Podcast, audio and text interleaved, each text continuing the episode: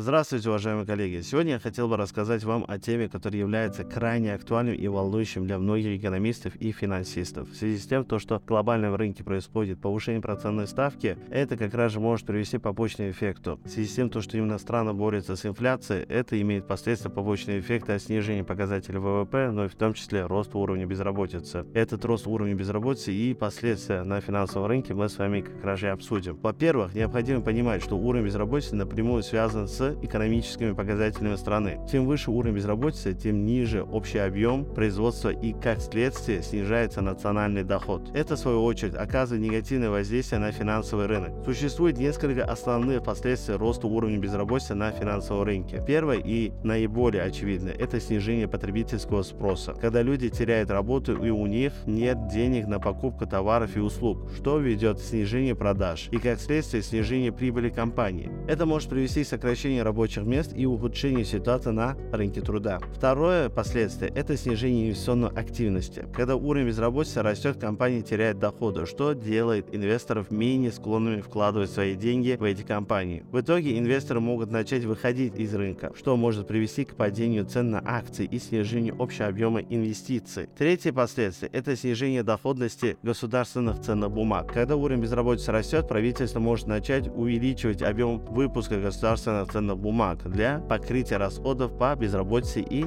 другим социальным программам. Увеличение объема выпуска ценных бумаг может привести к снижению их доходности и ухудшению инвестиционного климата в стране. Как можно бороться с ростом уровня безработицы и его негативным последствиям на финансовых рынках? Существует несколько способов, как это можно сделать. Во-первых, правительство может вводить социальные программы, которые помогут людям сохранять свои рабочие места. Например, предоставить субсидии работодателям, чтобы они могли сохранять рабочие места в период экономического спада. Также правительство может предоставить финансовую поддержку для обучения и переквалификации тех, кто потерял работу, чтобы они могли получить новые навыки и найти новую работу. В этом способе избежания уровня безработицы есть одна проблема, связанная с субсидиями. Когда именно государство выделяет субсидии, то они должны в этой ситуации снизить процентную ставку, которая в текущий момент имеется. На примере Соединенных Штатов Америки в данный момент процентная ставка равняется 5,525%. Если они выделяют субсидии, то они должны сделать кредиты дешевыми. Но в связи с тем, то, что инфляция до сих пор является на высоком уровне, на уровне 5%, это является сложной программой для реализации, что в свою очередь может привести опять же росту уровня инфляции и дальнейшем опять же повышению процентных ставок. Во-вторых, необходимо создавать благоприятную инвестиционную среду для компаний, чтобы они могли расти и создавать новые рабочие места. Правительство может предоставить налоговые льготы и другие меры поддержки для малого и среднего бизнеса, а также инвестиционных программ, которые способствуют развитию экономики. Данная программа является э, наилучшим способом для реализации сокращения уровня безработицы в странах на текущем моменте. В-третьих, необходимо содействовать образованию и поддержке инноваций. Образование и развитие новых технологий способствует росту экономики и созданию новых рабочих мест. Правительство может финансировать исследования и разработки новых технологий, а также образовательные программы, которые помогут людям приобрести новые навыки и знания. В заключение, рост уровня безработицы имеет негативное воздействие на финансовый рынок. Однако правительство и другие заинтересованные стороны могут принять меры для борьбы с этой проблемой. Важно создать благоприятную инвестиционную среду для компаний, поддерживать образование и инновации, а также предоставлять социальные программы и финансовую поддержку для тех, кто потерял работу. Только вместе мы можем преодолеть эту сложную экономическую ситуацию и обеспечить стабильность на финансовом рынке. Спасибо большое за то, что послушали подкаст. Следующая тема у нас будет о теме дедолларизации.